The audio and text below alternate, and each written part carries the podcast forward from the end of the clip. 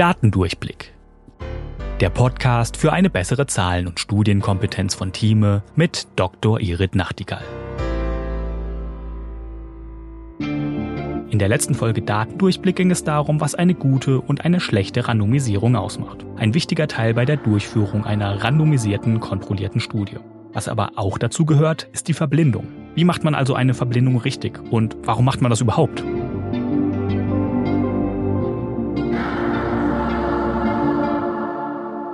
Eine Studie, die gut gemacht ist. Und wir wollen ja immer darüber reden, was die guten Sachen sind. Ich versuche immer auch eher Dinge mitzubringen, die ich gut finde, als dass man Negativbeispiele nimmt, auch wenn man aus Fehlern eigentlich sehr gut lernen kann und ich auch gerne aus vor allem meinen eigenen Fehler lerne. Ähm, Lieber würde ich sie allerdings nicht machen. Ich gebe das auch zu. Also wer sagt, er lernt gern aus seinen Fehlern, sollte immer den Nachsatz bringen. Am liebsten hätte er sie aber trotzdem schon vorher vermieden. Aber egal. Wir reden heute über Verblindung.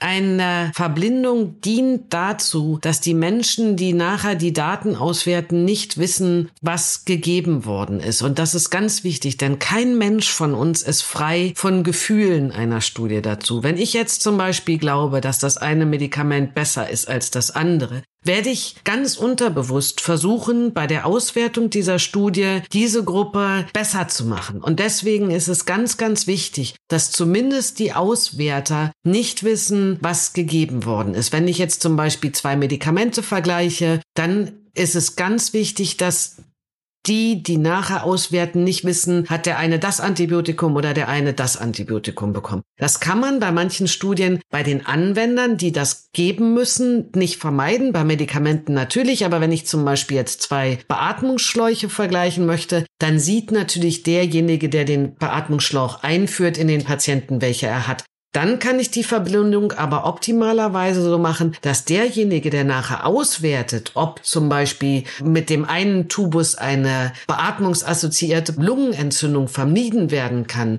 dann ist derjenige verblindet, der das nachher auswertet. Dann kann ich diesen sogenannten Bias, den ich am Anfang habe, bei den Menschen, die diesen Tubus nehmen, eben vermeiden. Das heißt, ich kann da an der Stelle einmal randomisieren. Das heißt, ich kann die Patienten zufällig der Gruppe zuordnen, welchen Tubus sie bekommen. Das heißt, der Patient kriegt eine zufällige Nummer, bekommt dann den Tubus, der der Nummer entspricht, A oder B. Dann weiß der Behandler, welchen Tubus derjenige bekommen hat und der, der nachher auswertet, ob bei diesem Beatmungsschlauch mehr Pneumonien entstehen oder weniger Pneumonien, der weiß aber nicht, welcher Tubus genommen worden ist. Und dann habe ich auch bei solch einer Studie eine Verblindung. Dann muss man sich eben etwas mehr Mühe geben. Bei Medikamenten ist es ganz klar, ich mache zum Beispiel zwei weiße Pillen, die komplett gleich aussehen und nur derjenige, der diese Verblindung entblinden kann, was man aber eben eigentlich erst am Ende der Studie machen darf, der weiß, was da drin gewesen ist. Und das weiß man aber auch das optimalerweise erst so richtig, wenn man die Daten dann ganz geputzt hat und fertig hat, dann entblindet man und vergleicht die Medikamente.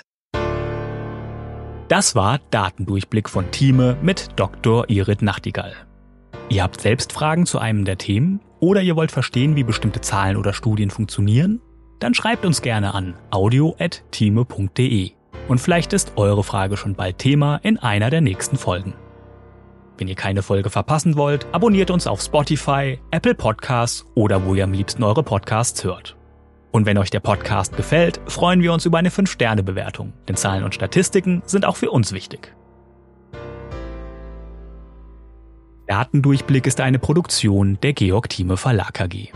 Recherche und Sprecherin für diese Folge ist Dr. Irit Nachtigall. Projektleitung Nadine Spöri, Cover Nina Jenschke und ich bin Daniel Dünchem für Moderation und Produktion. Tschüss und bis bald.